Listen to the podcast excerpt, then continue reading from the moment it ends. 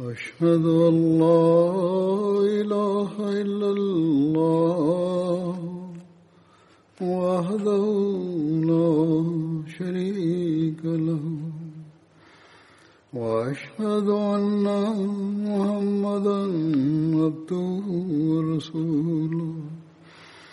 أما بعد فأعوذ بالله من الشيطان الرجيم. بسم الله الرحمن الرحيم. الحمد لله رب العالمين. الرحمن الرحيم. مالك يوم الدين. إياك نعبد وإياك نستعين. اهدنا الصراط المستقيم. صراط الذين أنعمت عليهم. غير المغضوب عليهم ولا الضالين. Continuaré las cuentas del sermón del anterior sobre Hazrat Saad bin Wad.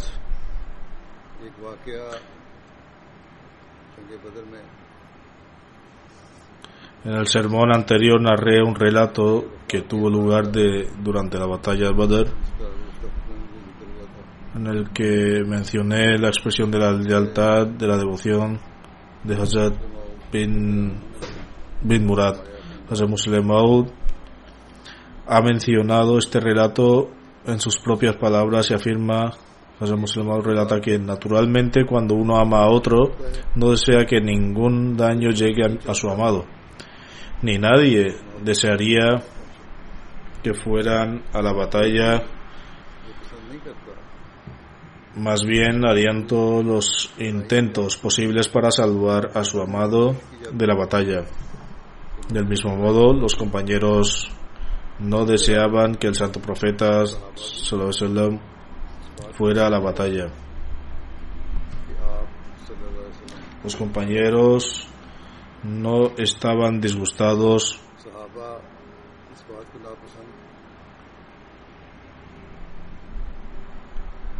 los compañeros no estaban disgustados de por qué ellos mismos tenían que ir a la batalla sino que estaban preocupados porque el santo profeta Sallallahu iba a la batalla y este es un deseo natural que todos los devotos tienen por su amado. Aparte de esto, encontramos muchas evidencias en la historia de que cuando el santo profeta Sallallahu llegó cerca de Badr, les dijo a los compañeros, Dios Altísimo me ha informado que no nos enfrentaremos a una caravana, sino a un ejército. Santo Profeta Sasón luego buscó su consejo y preguntó, ¿cuál es vuestra sugerencia? Al escuchar esto, uno tras otro los estimados compañeros se pusieron de pie y pronunciaron discursos extremadamente apasionados de celo y devoción, diciendo que estaban listos para servir de cualquier forma posible.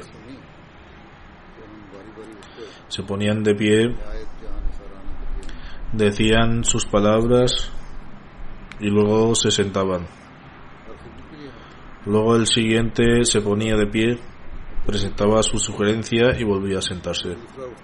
Por lo tanto, todos los que se pusieron de pie dijeron que si Dios Altísimo le había ordenado que pelearan, ciertamente lo harían. Sin embargo, cada vez que uno de ellos se sentaba después de dar sus consejos, el santo profeta Sassón pedía más consejo y la razón de esto era que todos los compañeros que se habían levantado para dar su consejo hasta entonces eran todos mujahirin y después de pedir repetidamente consejo, Hazrat bin Muad, el jefe de la tribu Aus, entendió el propósito de esto. En representación de los Ansar, se puso de pie y dijo, oh mensajero de Allah, estás teniendo todo el, todo el consejo que deseas, pero continúas pidiendo más. Tal vez desees buscar consejo de los Ansar.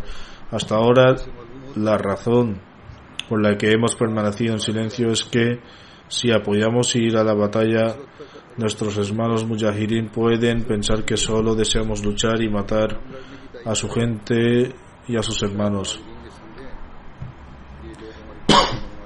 Luego dijo, oh mensajero de Allah, tal vez reflexionas sobre la promesa que hicimos contigo en Acaba, en la que presentamos la condición de que si los oponentes nos atacan en, en Medina, te concedemos protección, pero no seríamos responsables si lucháramos fuera de Medina.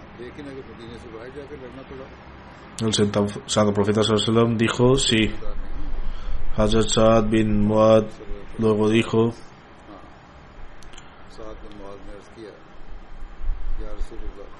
Oh mensajero de Allah, antes de que llegaras a Medina, no estábamos completamente conscientes del alto y elevado rango que tienes, pero ahora que hemos sido testigos de tu verdadero estado con nuestros propios ojos, por lo tanto, este pacto ya no tiene ninguna importancia en nuestras mentes. Es decir, la promesa que tuvo lugar en Acaba, que en términos mundanos era un acuerdo ordinario. Pero después de lo que hemos presenciado y después de que nuestros ojos espirituales se han abierto, esta promesa ya no tiene ningún peso. Por lo tanto, estamos contigo donde quiera que vayas y por Dios, si nos indicas que nos sumerjamos en el mar, ninguno de nosotros se quedará atrás. Oh mensajero de Allah, lucharemos frente a ti y detrás de ti a tu derecha y a tu izquierda. Y el enemigo no te alcanzará sin antes pisar nuestros cadáveres.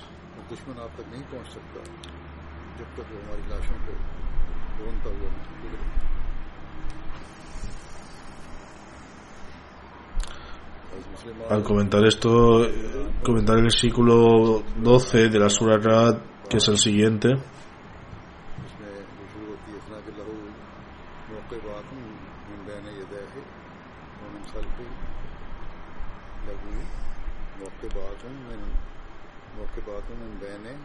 Para él, el mensajero es una sucesión de, ángeles delante de él y detrás de él. Elaborando sobre este versículo, el Muslimaud afirma todo el periodo de la profecía del santo profeta sallam es evidencia de esta protección de Dios Altísimo a, que Dios Altísimo ha prometido desde desde que ha prometido, es decir, hemos designado guardianes antes que él y detrás de él. Eran los ángeles quienes los protegían de la Meca, eh, porque ¿cómo podría haber permanecido a salvo cuando estaba rodeado de tantos enemigos? Luego, por supuesto, se le otorgó ambos tipos de protección una vez que se que emigró a Medina, de los ángeles celestiales y de los ángeles de la tierra, es decir, los compañeros del profeta. La batalla del Badr es un maravilloso ejemplo de esta protección física y espiritual. Cuando el santo profeta llegó a Medina, hizo un pacto con la gente de Medina de que si él, de que si él fuera y luchara fuera de, de Medina, no les correspondería, apoyarlo. El santo profeta sallam buscó el consejo de los Ansar y los Mujahirin con respecto a la lucha de la batalla de Badr. Los Mujahirin insistieron una y otra vez en luchar, pero después de escuchar sus sugerencias, el santo profeta sallam aún preguntaba, oh gente, denme consejo. Al escuchar esto, un Ansar y Hazrat bin Muaz dijo, ¿se refiere a nosotros el santo profeta? sallam?" Dijo, sí. Hazrat Saad bin Muaz dijo- luego dijo, es cierto que hicimos un juramento contigo de que si lucháramos fuera de Medina no estaríamos obligados a ayudarte, pero en ese momento fue en, es- en un momento diferente. Pero ahora que hemos sido testigo de que eres un legítimo es el legítimo profeta de Allah, ¿qué necesidad hay de este consejo? Si nos indicas que lo hagamos, nos zambulliremos eh, eh, en el mar con nuestros caballos, ya que no somos como los compañeros de Moisés que dijeron, ve tú y tu Señor a luchar. Permaneceremos sentados aquí más bien lucharemos a tu derecha, izquierda, delante y detrás de ti, y el enemigo no te alcanzará sin pasar por encima de nuestros cadáveres. Por su parte, Hazrat Muslimaud relata que, en mi opinión, estas personas devotas estaban entre los Muakibat, es decir, los guardianes que Dios Altísimo designó para proteger al Santo Profeta Sallallahu. Un compañero dice, acompañé al Santo Profeta Sallallahu en 13 ba- batallas, pero en lugar de pelear en estas batallas, ahora el deseo de mi corazón es que si tan solo hubiera sido yo quien pronunciara las palabras que dijo Hazrat bin Moaz, es decir, las palabras de lealtad y devoción.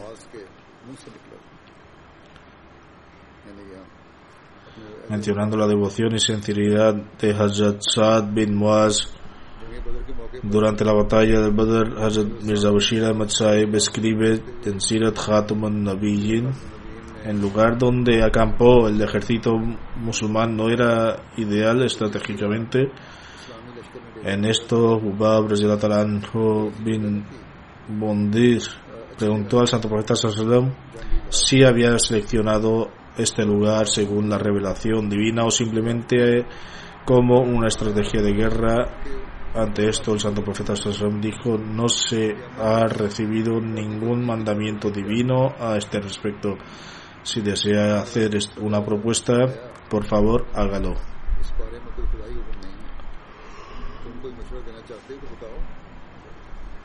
Jabab presentó entonces, entonces en mi opinión, Jabab presentó diciendo, entonces en mi opinión, este lugar no es ideal. Sería mejor avanzar y tomar posesión de manantial más cercano de Quraysh. Conozco este manantial y su agua es bastante agradable y en general también abundante.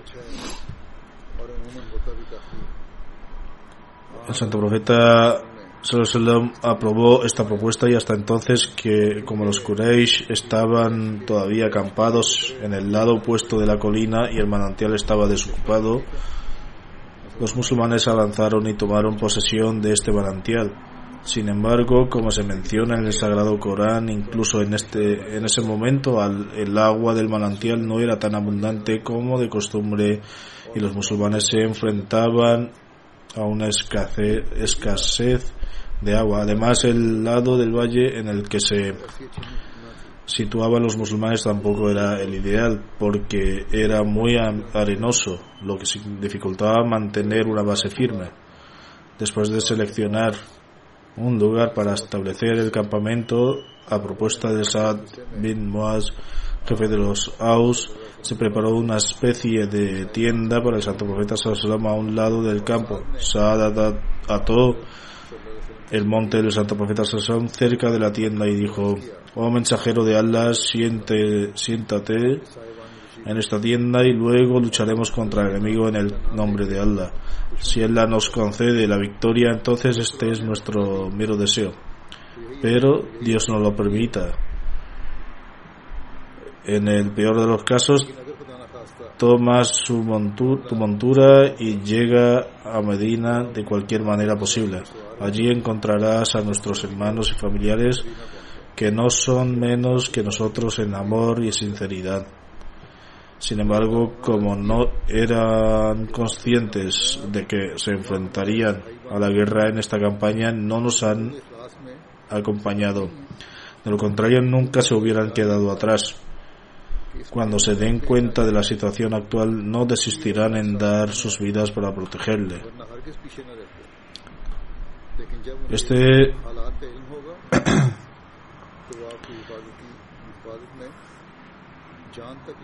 Esta fue la apasionada, apasionada sinceridad de Saad que es digna de alabanza en cualquier caso pero ¿se puede pensar que el mensajero de Allah huyera alguna vez del campo de, la, de batalla? El Santo Profeta Sassalam siempre estuvo al frente de las batallas.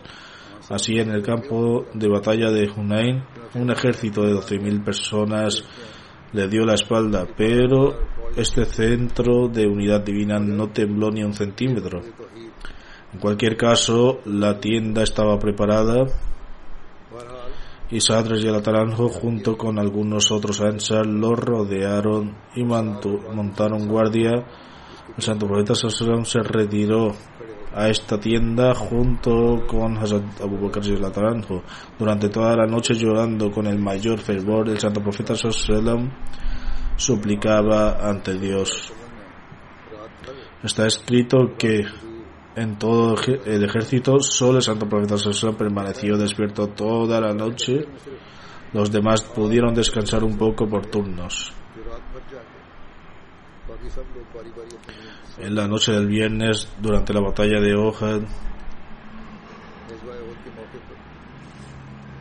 Hazrat bin Muad, Hazrat Usaid bin Hudair y Hazrat Saad bin Ubaidah tomaron las armas y montaron guardia en la puerta del Santo Profeta Sallallahu en Masjid Nabawi, la mezquita del Santo Profeta Muhammad Sallallahu durante la batalla de Uhud, cuando el Santo Profeta Sallallahu montó sobre su cabalgada con su arco sobre los hombros y una lanza en la mano, los dos Saads, es decir, Hazrat bin Muaz y Hazrat bin Ubeda, corrían delante de él vestidos con armadura, mencionando la batalla de Uhud. Hazrat, mm, Hazrat Mirza Bashir Ahmad Sahib escribe Después de observar la oración de Lázaro, el santo profeta Sallam salió de Medina con un grupo numeroso de los compañeros. Los jefes de las tribus Aus y Hazraj, Saad bin Muaz y Saad bin Ubada, Ubada siguieron adelante corriendo lentamente y justo delante de la montura del Santo Profeta Salom. Cuando el Santo Profeta Salom regresó a la batalla de Ohad, se desmontó y entró en una casa con la ayuda de Hazrat Saad bin Muad y Hazrat Saad bin Ubada. Hazrat Muslim Maud ha mencionado un incidente que muestra el profundo amor que la madre de Hazrat Saad bin Muaz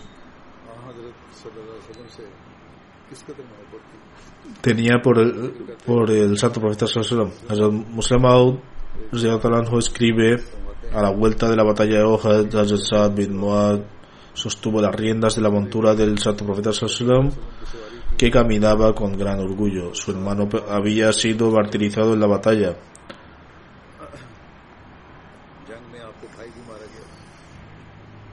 Al llegar a la Medina, a Medina, Hazrat Saad vio a su madre acercándose y dijo, oh mensajero de Allah, mi madre se está acercando. La madre de Hazrat Saad tenía casi 80 u 82 años y su vista era tan débil que con dificultad podía distinguir entre la luz y la oscuridad se habían extendido rumores de que el Santo Profesor Salom había sido martirizado. Así, al oír esta noticia con gran dificultad, esta anciana también salió de Medina.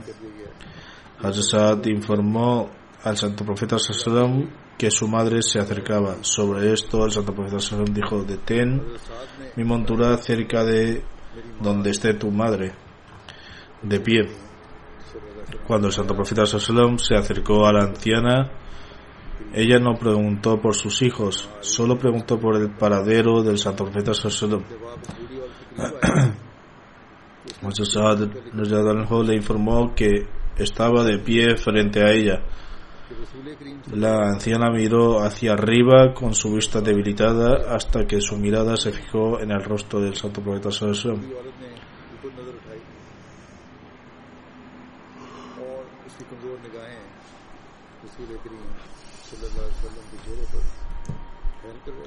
El santo profeta Sassalam dijo entonces, querida señora, me apena la pérdida de su joven hijo que fue martirizado durante la batalla. Si alguien escucha este tipo de noticias en sus años avanzados, puede ser peligroso para su salud. Sin embargo, esta anciana respondió de la manera más cariñosa diciendo, Oh mensajero de Allah, ¿qué es lo que está diciendo? Solo me preocupaba por su bienestar. Después, después de narrar este incidente, Hazrat Muslimaud se dirigió a las mujeres Ahmadis y les aconsejó sobre la responsabilidad, responsabilidad de hacer tabligh, propagar el mensaje del Islam.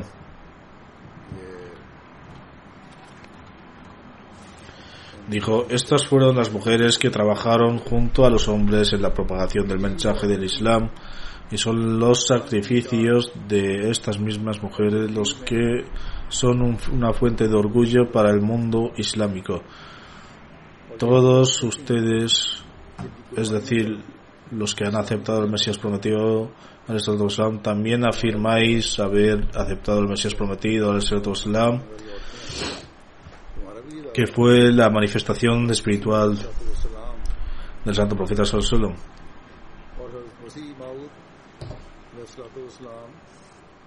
esto en esencia significa que sois la manifestación espiritual de, los compa de las compañeras del Santo Profeta Sallallahu Díganme abiertamente, ¿hay el mismo nivel de pasión por la fe en vosotros que en las compañeras? ¿Tenéis la misma luz espiritual dentro de vosotras que tenían las compañeras?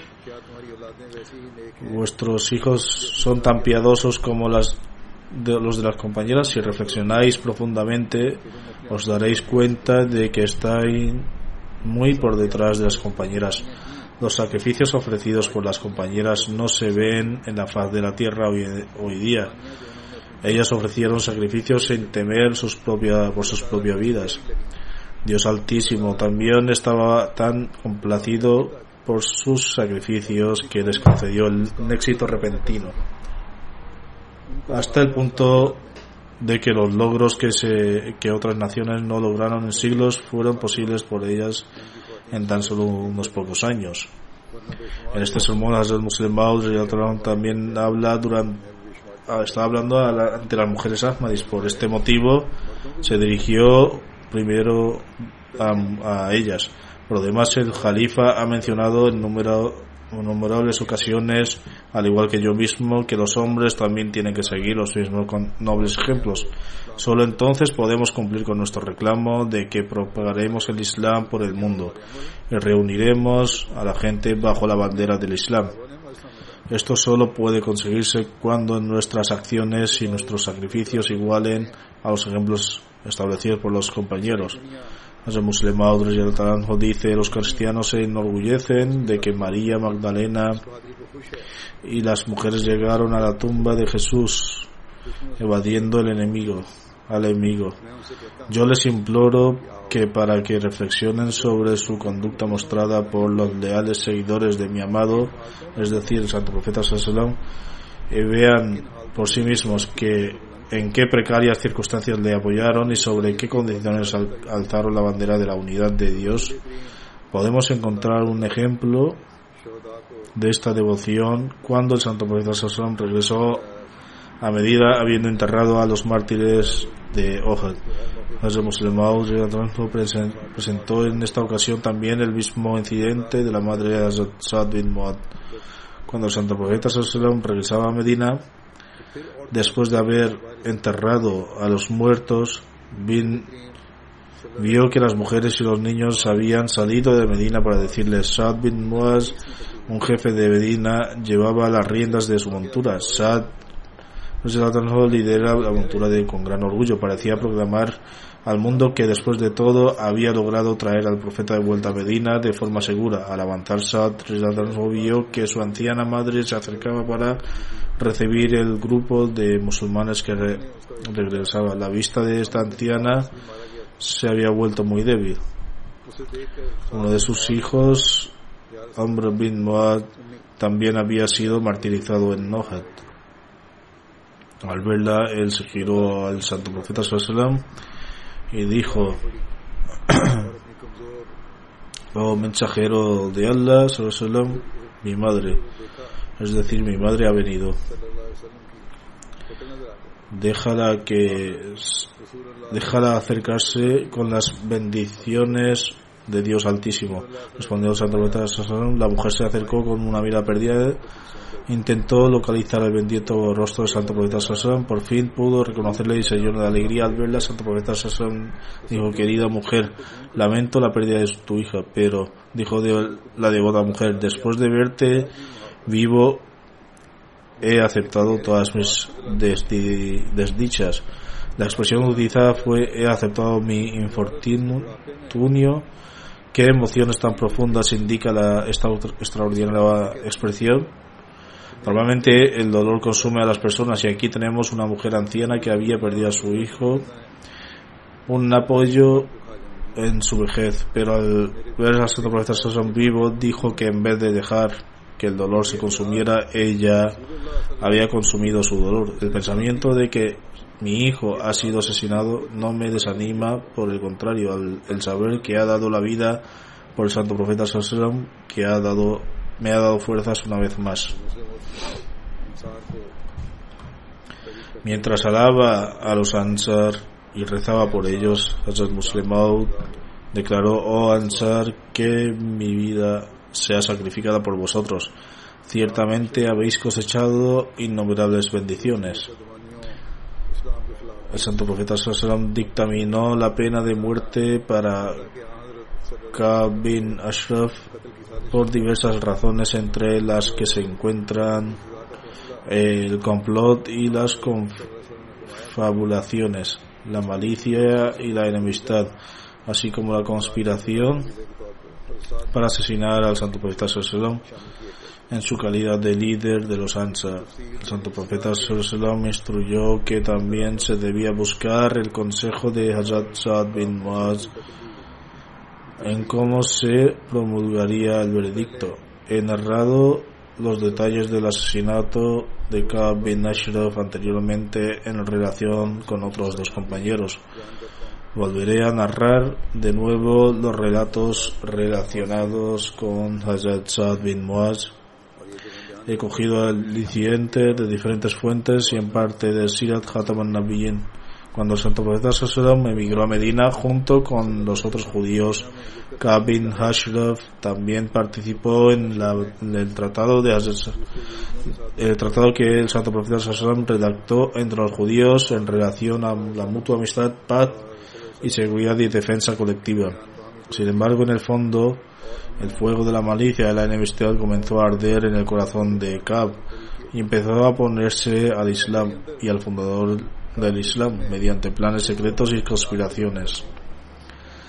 Así se hace constar que cada año Kab daba una gran cantidad de caridad a los eruditos judíos y a los líderes y a los líderes religiosos. En una ocasión, mencionando al santo profeta Sassón, les preguntó sobre el santo profeta Sassón a la luz de las escrituras religiosas, si pensaban que era un profeta verdadero o no.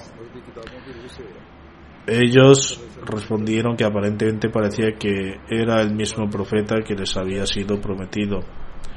Kab era un enemigo acérrimo del santo profeta del Islam. Estaba muy disgustado con esta respuesta y les despidió calificando de inmensamente tediosos y no les dio su caridad de habitual.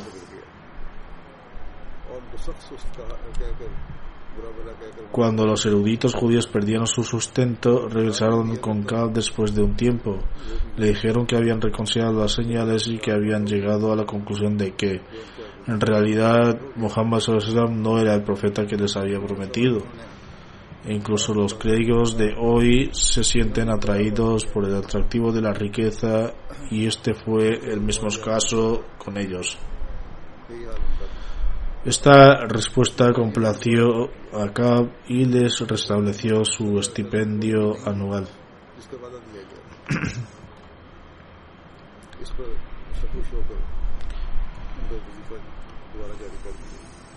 Contar con el apoyo de los eruditos religiosos judíos no era un asunto significativo, sin embargo, el plan más peligroso fue que después de la batalla de Badr comenzó a emplear una conducta extremadamente cruel y silenciosa y creó circunstancias muy peligrosas para los musulmanes. Sin embargo, con, en ocasión de poder, cuando se concedió una victoria extraordinaria a los musulmanes y se asesinó a la mayoría de los jefes de los Quraysh, comprendió que esta nueva religión no se extinguiría por sí sola Inicialmente pensó que el Islam se acabaría por sí mismo y no se extendería. Por lo tanto, después de Badr, decidió hacer todo lo posible para abolir y destruir completamente el Islam. Como se menciona anteriormente, después de Badr se enfureció aún más y debido a esta ira decidió destruir el Islam.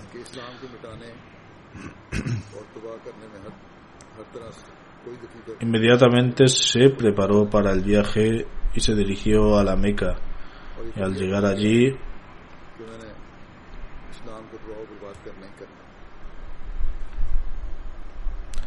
a través del poder de su discurso persuasivo y su lengua poética encendió el fuego en los corazones de los Quraysh.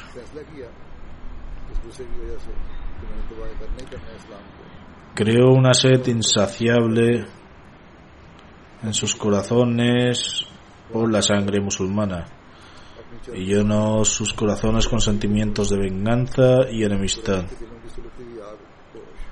Los incitó, incitó diciéndoles que había sucumbido a la derrota y que sus líderes habían sido asesinados mientras permanecían sentados aquí. Por lo tanto, debían ir a buscar venganza, siguiendo su apasionado discurso y lenguaje poético. Sus corazones se llenaron de rabia y venganza. Entonces, cuando sus emociones se habían encendido inmensamente como resultado de, la, de su incitación, Kaab los llevó al patio de y entregándoles las cortinas de la Kaaba. Les hizo jurar que no descansarían hasta que el Islam y el fundador hasta el fundador de la y el fundador del Islam fueran borrados de la faz de la tierra. Después de, después de crear esta atmósfera ardiente en la Meca, este malvado se dirigió a las otras tribus de Arabia. Viajando de tribu en tribu, incitó a la gente contra los musulmanes. Luego regresó a Medina e intensificó sus esfuerzos contra el Islam. Aludió a las mujeres musulmanas de una manera muy sucia y obscen- obscena en sus provocativas coplas que recitó ante los no musulmanes. Los judíos en particular no solo encendió el fuego de la enemistad, sino que finalmente urdió una conspiración para asesinar al santo profeta Sallallahu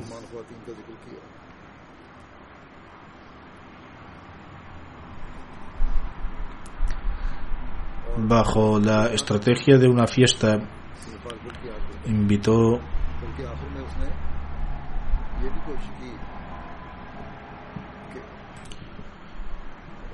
invitó al santo profeta Sallallahu a su residencia y con algunos jóvenes judíos planeó asesinar al santo profeta Sallallahu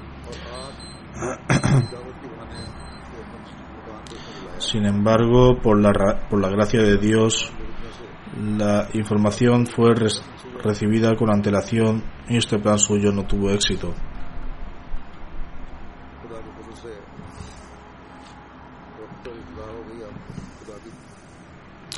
A la luz del tratado que se había establecido entre los habitantes de Medina a su llegada, santo profeta Sallallahu era el jefe ejecutivo y comandante del jefe de Estado democrático de Medina. Así pues, cuando la situación se agravó hasta tal punto y se establecieron cargos de infracción de tratado, rebelión, incitación a la guerra, sedición, uso de lenguaje de soez y conspiración para asesinar al santo profeta Sallallahu se emitió un veredicto de que Ka'b bin Ashraf era susceptible de ser ejecutado por sus acciones. Por lo tanto, el santo profeta Sallallahu instruyó a algunos de sus compañeros para que lo ejecutaran. Debido a las circunstancias de la época, el santo profeta Sallallahu instruyó que Kaab no debía ser ejecutado públicamente, sino que unas pocas personas debían encontrar tranquilamente una oportunidad y ponerle fin.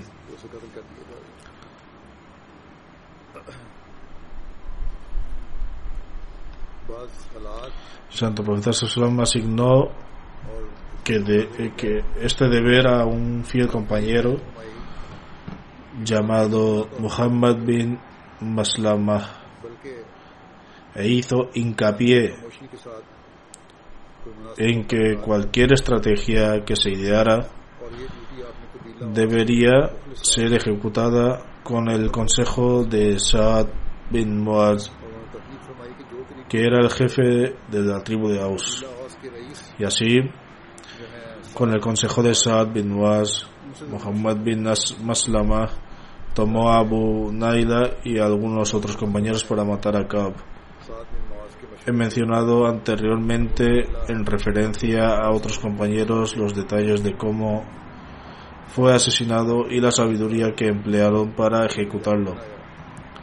En cualquier caso, según el plan que habían ideado, que habían ideado, se las arreglaron para sacarlo de su casa por la noche y luego lo mataron. A la mañana siguiente, cuando se conoció la noticia de la ejecución de Cab, un temblor recorrió la ciudad y el pueblo judío se enfureció profundamente. Al día siguiente, por la mañana, una delegación de judíos se presentó ante el santo profeta Sassam y protestaron diciendo que su líder, Ka'b bin Ashraf, había sido asesinado de tal o cual manera. Santo Profeta Sallallahu escuchó sus comentarios y dijo, ¿también son conscientes de los crímenes de los que Ka'b es culpable? Luego Santo Profeta Sallallahu le recordó brevemente todos los planes malignos de los que Ka'b era culpable, es decir, la infracción del tratado, la incitación a la guerra, la sedición, el uso del lenguaje soez y la conspiración de asesinato. Sobre esto la gente se volvió temerosa y no dijo ni una palabra. Todos sabían que era culpable de sus crímenes. Después de esto, de esto el santo profeta dijo, al menos de aquí en adelante haréis bien en vivir en paz y armonías, y no sembrar las semillas de la enemistad, la violencia y el desorden. Por lo tanto, con el acuerdo de los judíos se redactó un nuevo tratado y los judíos prometieron que una vez más vivir con los musulmanes en paz y armonía y abstenerse de un curso de violencia y desorden. Además, en ninguna parte de la historia se registra que después de esto los judíos hayan mencionado la palabra la ejecución de Ka'b bin Ashraf, acusado a los musulmanes porque en sus corazones sabían que Ka'b recibió el castigo que le correspondía.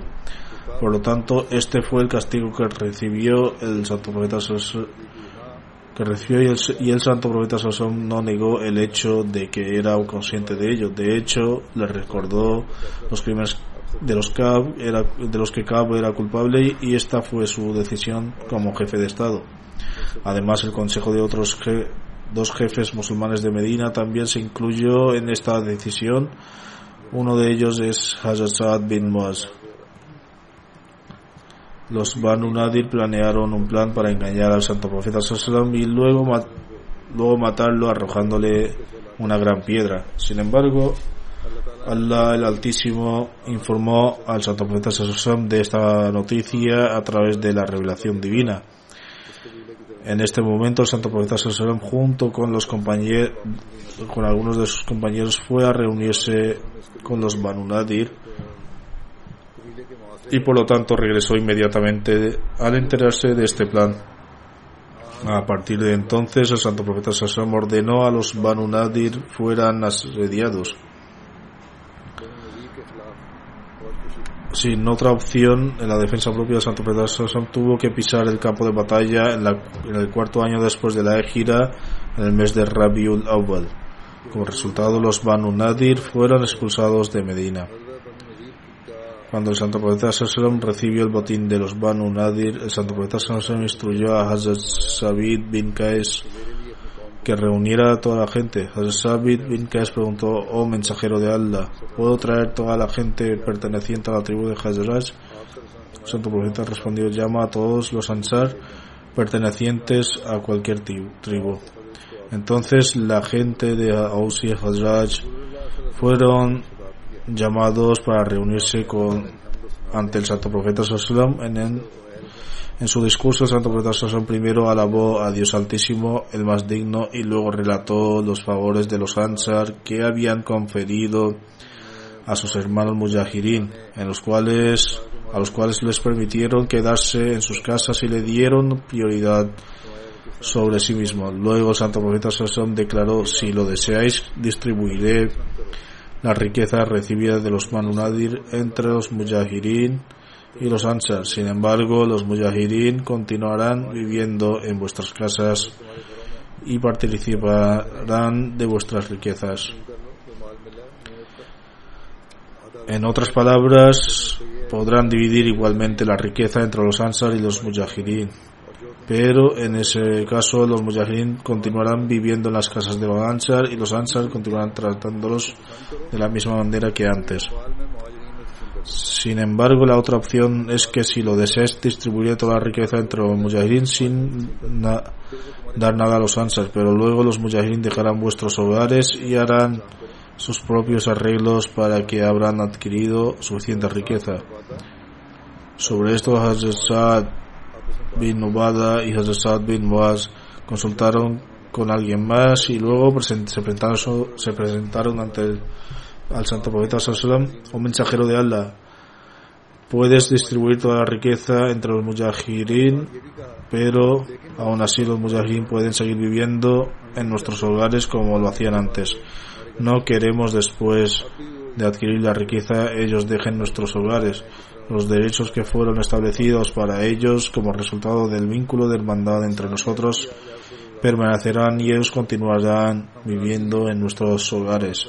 El resto de los Ansar también dijeron al santo profeta Sallam que ellos estaban completamente de acuerdo con esto y que ellos no expresarían ninguna queja si toda la riqueza fuese distribuida entre los mujahirin. Sobre esto, el santo profeta Sallam declaró, oh Allah, concede tu misericordia a los Ansar y a sus hijos. Por lo tanto, el santo profeta Sallam distribuyó la riqueza entre los mujahirin aparte de dos compañeros del Ansar, no se dio nada a los, a los Ansar. Los dos compañeros de eran Hazrat bin Hunayf y Hazrat, Hazrat Abu Dujana, quienes estaban en necesidad. Hazrat Saad bin Boaz, sin embargo, se le otorgó la espada de Abu Hakaik, que era un judío y esta espada era muy respetada por entre los judíos. Cuando tuvo lugar el incidente de una gran calumnia en la cual se alzó alegación contra Hazrat Aisha, consecuentemente santo profeta Hazrat Aisha y los miembros de su familia tuvieron que soportar un periodo de gran dolor y dificultad. Y después de algún tiempo cuando el santo profesor mencionó a sus compañeros las acciones ilícitas de los hipócritas en ese momento Asad bin Muaz expresó nuevamente su devoción al santo profeta Hazrat Muslim ha mencionado este incidente detalladamente el cual he mencionado ya mientras mencionaba los relatos de los compañeros de Mistah sin embargo narraré solo la parte del relato que está relacionado con Hazrat bin Muaz.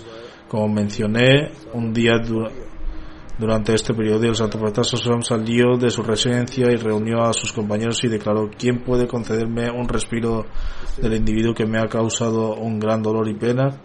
Con esto el santo profeta Sallallahu se refería a Abdullah bin Ubay bin Solul. Hazrat bin Muaz, quien era el jefe de las tribus de Aus, se puso de pie y dijo, oh mensajero de Allah, si, si esta persona es de nuestra tribu, estamos listos para matarlo, y si es dentro de la tribu de Hazrat, aún así estamos preparados para matarlo. Dura- durante la batalla de Sanja, Abu Sufyan envió a Huyaj, el jefe de la Banu Nadir, Ka'b bin Aswad, quien era el jefe de los Banu Qurayziyah, para convencerlo de que terminara el tratado que habían hecho los, con los musulmanes. Sin embargo, cuando se negó a hacerlo, Huyaj le venció, vendió una imagen de exuberantes jardines verdes y le dio tanta confianza en la inminente destrucción del Islam que en la última instancia aceptó no comprometerse más con el tratado que había hecho con los musulmanes y no solo eso, sino que convenció para ayudar a los incrédulos de la Meca. Mientras relata este incidente, Hazrat Mirza Bashir Ahmad Sahib declara en Sitr Khatam cuando el santo profeta Sallallahu recibió noticias de esta peligrosa tradición de los Banu Qurayza al principio evitó a Zubair bin Alban para obtener información en secreto una de dos o tres veces. Luego, después de esto, el santo profeta Sallallahu envió formalmente a Saad bin Muaz y Saad bin Ubada, quienes eran los jefes de las tribus Aus y al-Hadraj, junto con otros compañeros influyentes en, en, forma de una delegación hacia los Banu Qurayza eh, instruyó estrictamente que si hubieran noticias preocupantes no debían divulgarlas eh, públicamente a su regreso, sino que se mantuvieran en secreto para que la gente no se volviera aprensiva. Cuando estas personas llegaron a la vivienda de los Banu Qurayza, se acercaron a Ka'b bin Asad. Este hombre malvado se les hizo frente de una manera muy arrogante. Cuando los dos Ads, es de Saad bin Muaz y Saad bin Ubada, hablaron del tratado de Ka'b y su gente de su tribu se volvieron agresivos y dijeron, iros, no hay ningún tratado entre Muhammad y nosotros. Muhammad sallallahu al escuchar estas palabras, esta delegación de compañeros de, parti- de compañeros partidos, Saad bin Muaz y Saad bin Ubada, se presentaron ante el santo profeta sallallahu y le informaron sobre la situación de una manera apropiada. Inicialmente, en ese momento, este acto de ellos fue una sorpresa para los musulmanes, porque los incrédulos de la Meca habían rodeado la ciudad entera de Medina por todos lados. Además, debido a las circunstancias de la batalla, tampoco pudieron llevar a cabo ninguna acción contra esta tribu. Sin embargo, cuando concluyó la batalla, el santo profeta Sasson regresó a Medina, se le informó a través de una visión sobre la traición de los Banu y el castigo que mencion, me, merecían por su acto de rebelión. La orden era de que debían ser castigados y por lo tanto santo profeta Sallallahu anunció que todos debían dirigirse hacia las fortalezas de Banu Qurayza y que deberían ofrecer su oración a ser al llegar allí. Santo profeta Sallallahu envió una delegación por adelantado bajo el mando de Hazrat Ali anhu. Hay un detalle bastante extenso en relación a esta batalla y Hazrat bin Muaz también jugó un papel al emitir una decisión final. Sin embargo, no hay mucho tiempo ahora y por lo tanto, inshallah, si Dios quiere, mencionaré todo esto en el próximo sermón.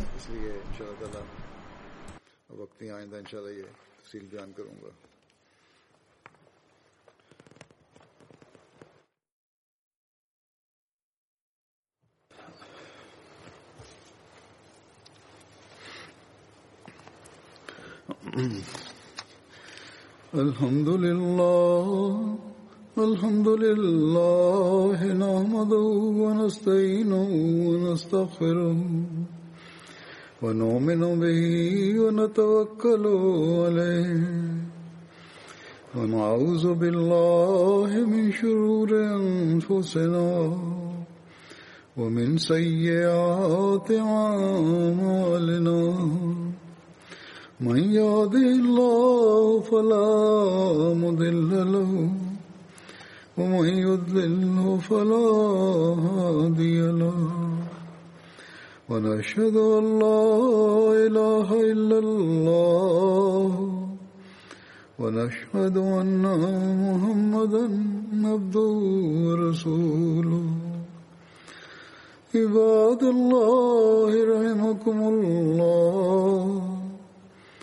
إن الله يأمر بالعدل واللسان وإيتاء ذي القربى وينهى عن الفحشاء والمنكر والبغي يعظكم لعلكم تذكرون اذكروا الله يذكركم وادعوه يستجب لكم ولذكر الله أكبر.